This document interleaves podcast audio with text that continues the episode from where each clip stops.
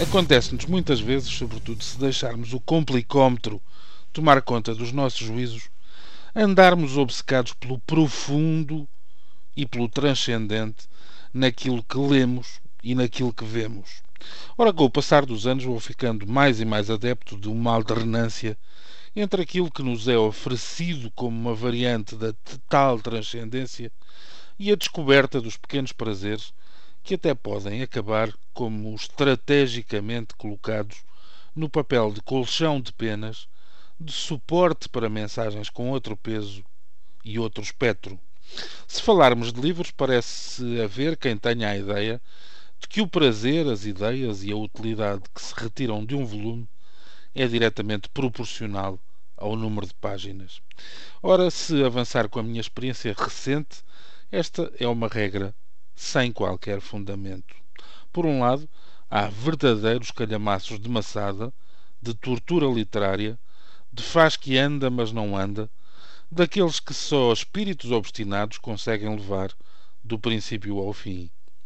Por outro, há curtas letragens que se revelam particularmente compensadoras e nos emprestam, sem juros, um sorriso feliz e até nos depositam a prazo excelentes memórias.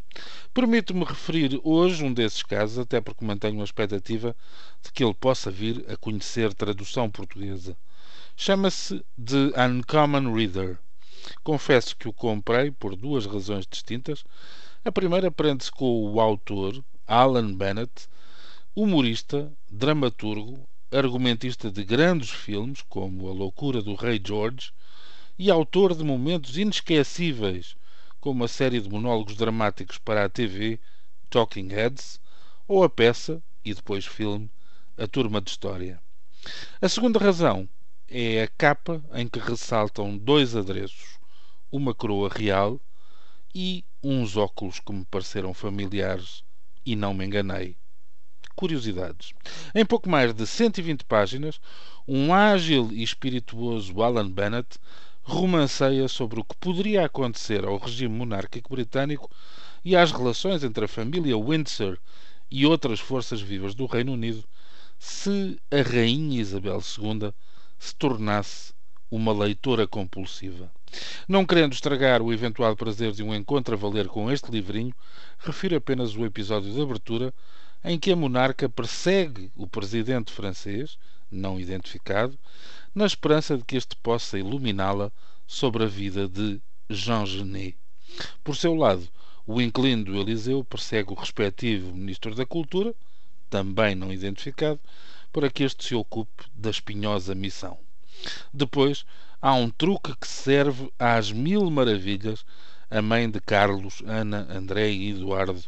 A forma hábil como consegue acenar continuamente à multidão à medida que a sua carruagem avança, isto sem parar de ler o livro que traz estrategicamente escondido sobre as pernas, longe de vistas populares.